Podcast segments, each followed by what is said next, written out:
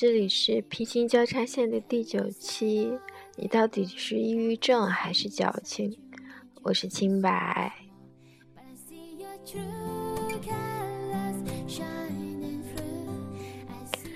嗯，关于我是一个抑郁症的这件事情呢，就前面也已经说过了。许多朋友在听说我接受抑郁症治疗的时候，第一反应是。肯治疗的根本不是抑郁症，抑郁症并不想去治疗。当他说出这个观点的时候，我突然觉得特别的难以言表。我想他大概对抑郁症存在着很大的误解。嗯，当然，他也列举了一些确实对的状况，比如说幻听、幻视、头痛、自杀倾向等等。但结论都是抑郁症并不想治好他们的抑郁症。这，我想你也一样吧。所以本期打算来聊聊抑郁症的问题。当然，由于我很懒，所以基本上是列举症状居多。接受的两种不同的治疗，心理干涉和药物干涉也都会就个人感受上来讲。那如果你也有类似的症状，全作为参考吧。我想做本期节目的时候呢，就是呃，抑郁症处在峰值上，但由于我现在吃了药，并且吃饱了饭。所以确实好很多，所以其实本期节目并没有那么抑郁 囧。加一句，本期配乐都是电影《了不起 Gatsby》的电影原声，还蛮好听的，大家可以先听一下。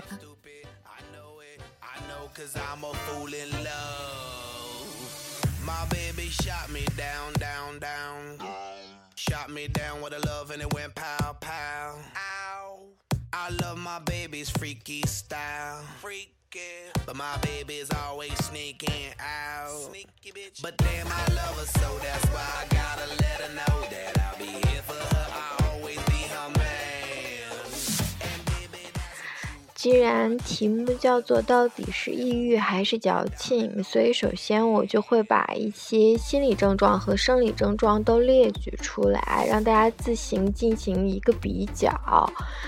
嗯，就我个人来讲，反正心理症状上吧，还是非常的像是矫情的，因为一些很小的细节，你都会有一个负面情绪的放大化，并且这个放大化是非常，嗯，也难也容易处理的，就很纠结啦。举一个简单的例子来说，某一位朋友约我吃饭。嗯，因为我略微迟到了一点，就加了一点班嘛，所以我非常怕这个朋友等太久，于是就走得很快，于是就跟这个朋友错过了。朋友就在微信上说了一句 “stupid”，我一下子就崩盘了，内心默默的 OS：老娘辛辛苦苦走这么远来陪你吃一碗面，你还要这样讲我？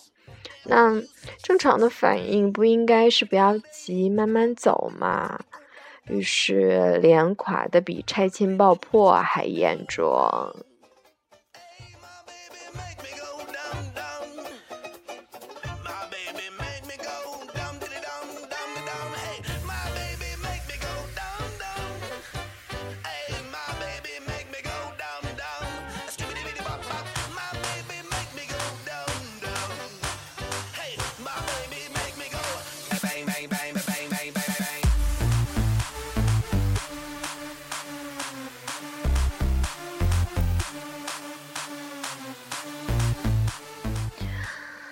啊！但是在后来我峰值过去的时候，我已经意识到这样垮脸是不对的。人家好心好意陪你吃饭，你甩脸干毛线啊？然后我立刻就去道歉。于是这位朋友呢，选择了绝不原谅我。现在已经相忘于江湖了。所以，负面情绪峰值的触发点非常的细小，并且频繁，比如什么抢不到新年红包啦，什么我想出去玩没人找我啦，然后还有什么？一个项目出现了一个错误啊之类啊，都会引发我的负面情绪风驰，所以一度以来我都认为是矫情和作。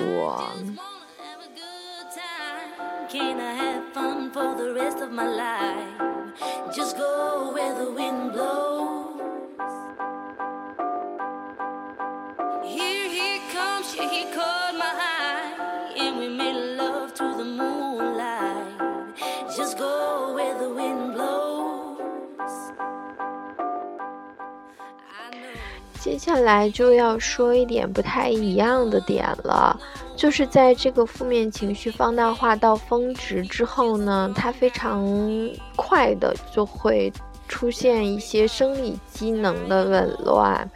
并且会持续非常长的时间，非常快速的达到一个不适的顶值。比如我在负面情绪放大化之后，会迅速的产生胸闷、心跳不稳等症状，想哭都哭不出来。就是前面一期说的，我内心只有一句话，就是 “das geht”，我甚至都没有办法用中文说出这三个字。这个时候，我还是觉得是自己作的，你知道吗？因为你内心始终相信，只要有一个人，但凡有这样一个人，能够温柔的对待你一下，能够拉你一把，你可能就会出来了。这个人也许是陌生的，也许是熟悉的，也许是亲密关系的，但你总是希望有这么一个人来拉你一把，让你脱离这个不开心的泥沼。所以，我还是定义这位不适的情绪为矫情。毕竟，我作为一个孤身一人在上海漂泊、自己养自己的大龄剩女来说，而且由于太宅，我朋友也不是特别多，所以这种时候，你还是觉得自己就是矫情、寂寞而已嘛。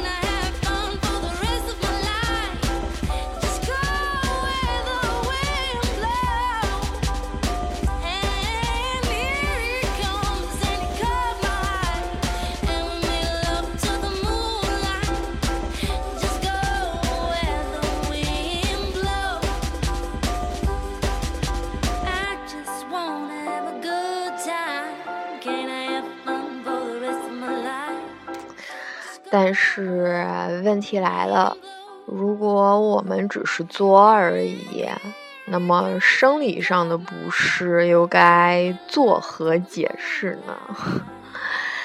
是的，在我抑郁峰值频发的时候，我不愿意睡觉，没有胃口吃饭，然后频繁的做噩梦，后来还发生了急性腹痛。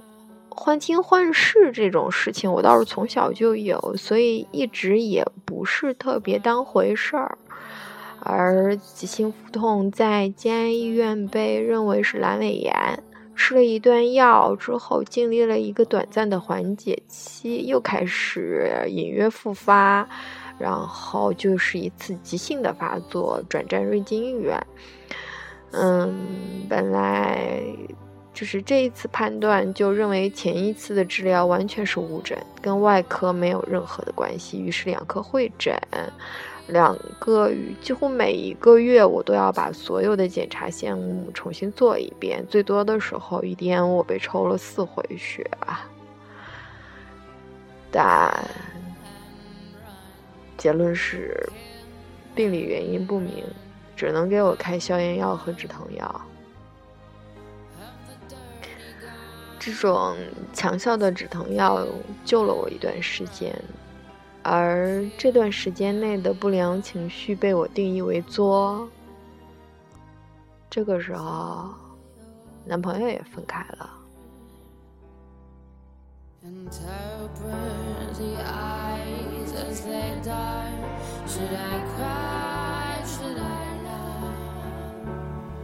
your father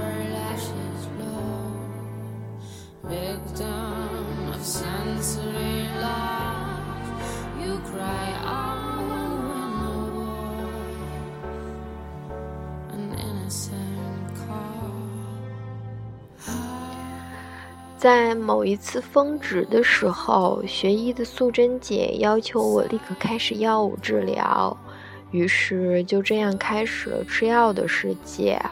在吃药之前，其实我是经历过一次心理治疗的。当时的心理疏导师，啊，因为他没有处方权，我们就这样称呼他啊。大多时候都是引导性的去问。问你怎么怎么样了？怎么怎么不舒服呀？为什么会这样呀？你为什么不肯怎么怎么样呀？就这样子，他会去问你，让你把抑郁的情绪说出来，然后很明确的会帮你定义一种情绪。这种情绪原先是我没有的，那就是愤怒。在被定义了愤怒之后呢，我的底线立刻就被拉低了，做了许多，嗯，没有许多，只有一件。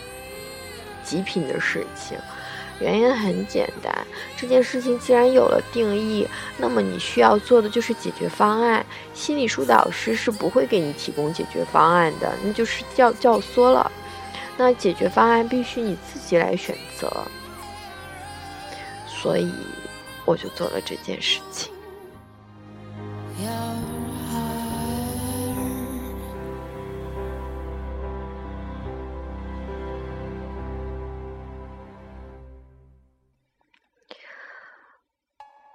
我人生少有后悔的事情，那当时所做的事是其中之一。我以一个非常非常残忍的方式对待了一个善良对待着我的人，啊，好在他原谅了我。这里我们就可以看出，心理疏导的最大作用是让你吐露压抑的情绪，然后给你这个情绪一个命名。这也许有效，也许没效，但它终究不会给你提供解决方案。呃，哎呀，为什么老要强调解决方案呀？说的我好像直男癌一样。好吧，whatever。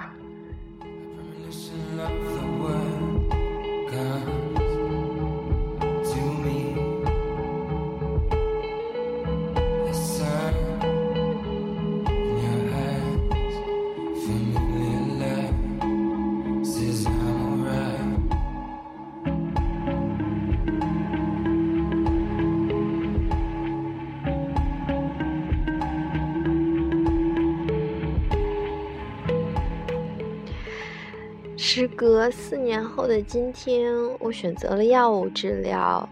在心理科医生，此处称之为医生的原因，是因为他有处方权。呃，我们姑且这么分啊，以示区别。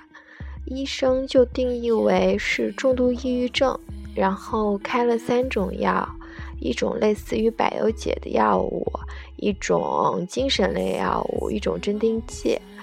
第一个是抑制抑郁情绪的，第二个是刺激良好情绪发生的，第三个是镇定精神、促进睡眠的，并且配合了一个复杂的吃药系统。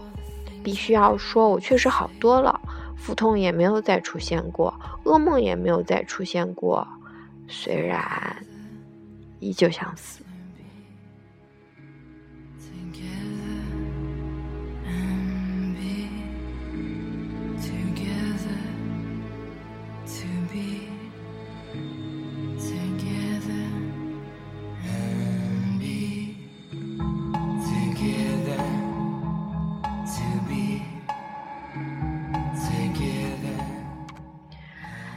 在这里，我们就可以看出两种方式的不同之处：一个是你想要的温，你想要温柔对待，我给你温柔对待；一个是好吧，你激素有问题，我帮你调节激素。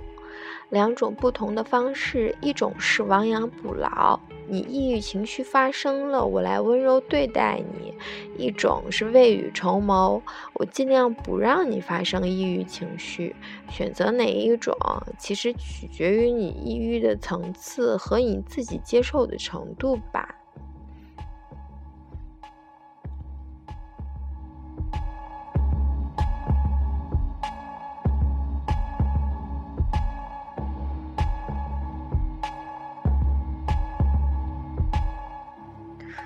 嗯，说了这么多实际的问题，那得了抑郁症到底是什么样子的感受呢？抑郁症真的不想接受治疗吗？简单一点来说，就是我感受不到了。我知道这个世界是美好的。这个世界有许多值得尝试、值得期待的故事和人，但是我感受不到开心了。明明做了一件非常激动、非常有趣的事情，但是我不觉得开心。我明明吃到了好吃的东西，可是对于我来说，也仅仅是旅行生存所必须尽到的责任。我明明遇见了我。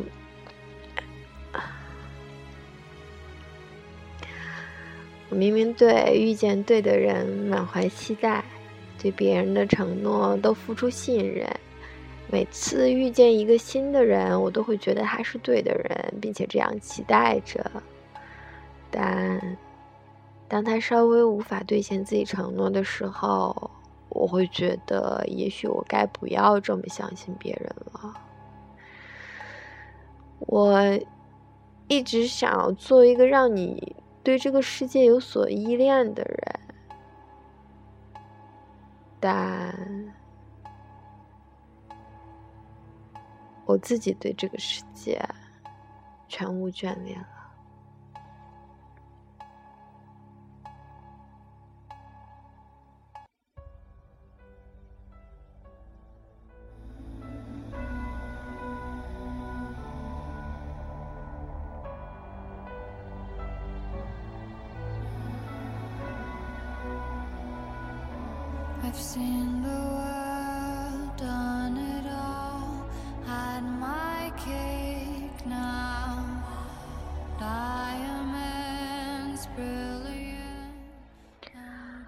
活着，对于我来说，只是责任和承诺吧。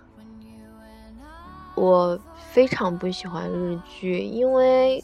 日剧里的主角都有一种莫名的作为牺牲者的骄傲。我知道我是牺牲者，原本我也是骄傲的，但现在只剩下痛苦了。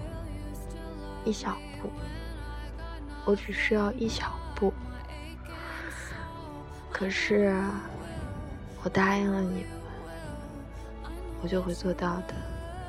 我会活下去的，所以不用担心。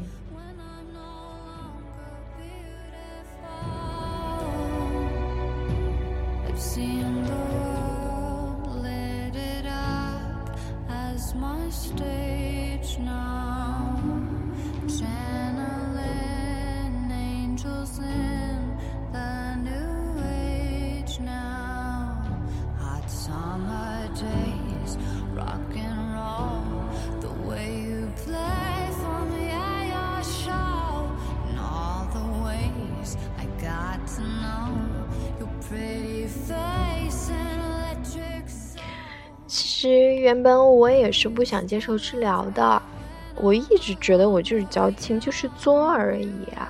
当遇见那个对的人，他终会让我这一切负面的情绪都烟消云散。但这就是先有鸡还是先有蛋的问题了。而且我也不觉得我是错的，我也不觉得我生病了，我觉得这个世界才病了呢。这个世界又冰冷冰冰又刻薄，我却始终努力做一个温。就是温暖的、有情有趣的人，这简直是一场革命，好吗？我需要同志和战友，蓝色或者是白色的小药丸根本不需要，好吗？而我之所以能够温暖和有情有趣，是因为我敏感地感受到了来自这个世界细微末节的电流，并做出了回应。如果吃了药，我是不是就感受不到了，变成一个麻木残忍的大人了？于是，在吃药之前，我写了一篇非常矫情、非常长的文章，来阐述我的恐惧。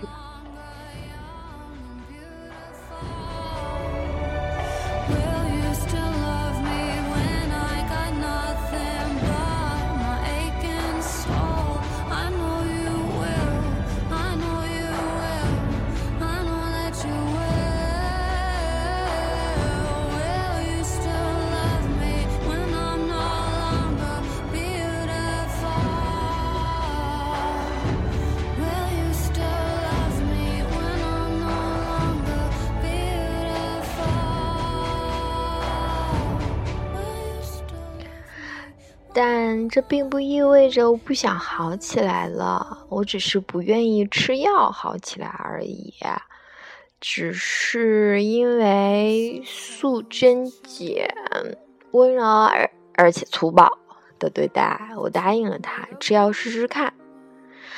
嗯，你看，刚刚经历了抑郁峰值，现在也能好好的坐在这里录音，录一期不算那么沮丧的电台。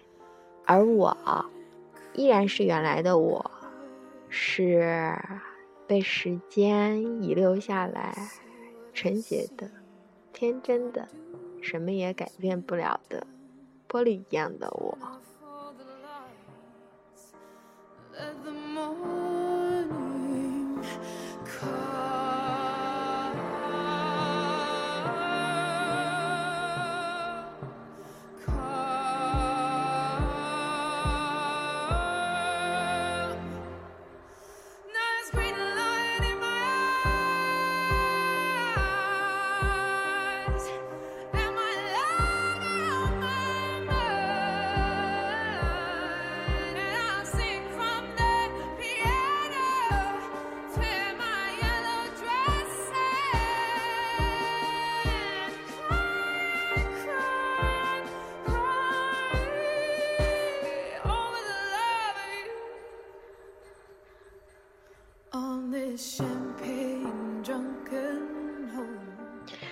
本期的最末，先要澄清，我以上提到的人都是很好的人，只是每个人有不同的选择而已。嗯，另外说一下本节目的收听方式。你可以通过荔枝 FM 和 Podcast 中文叫播客，搜索“平行交叉线”来订阅我的电台，然后可以给我打星，然后留评论。嗯，我由于听众不是很多，我还是会尽量做一些积极的互动的，比如说每期都会选一个比较熟悉的听友读一首诗给他听，然后你有一些。回馈我也会跟你做一些互动，那无论你是在哪个平台听到的我的节目，都非常感谢你的点击。终于记得说收听方式了，临时加的，你知道吗？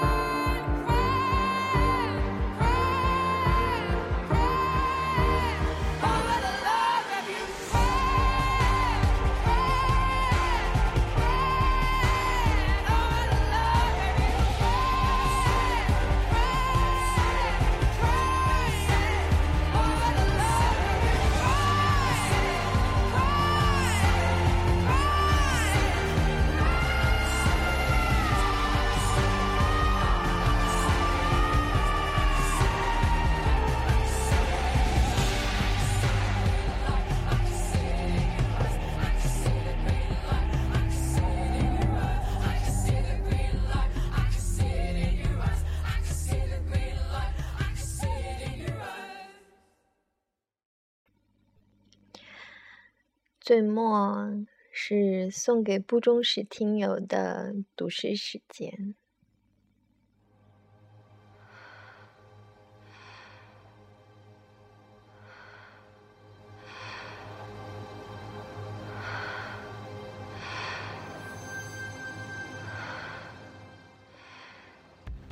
沉重的时刻，此刻有谁在世上某处哭泣？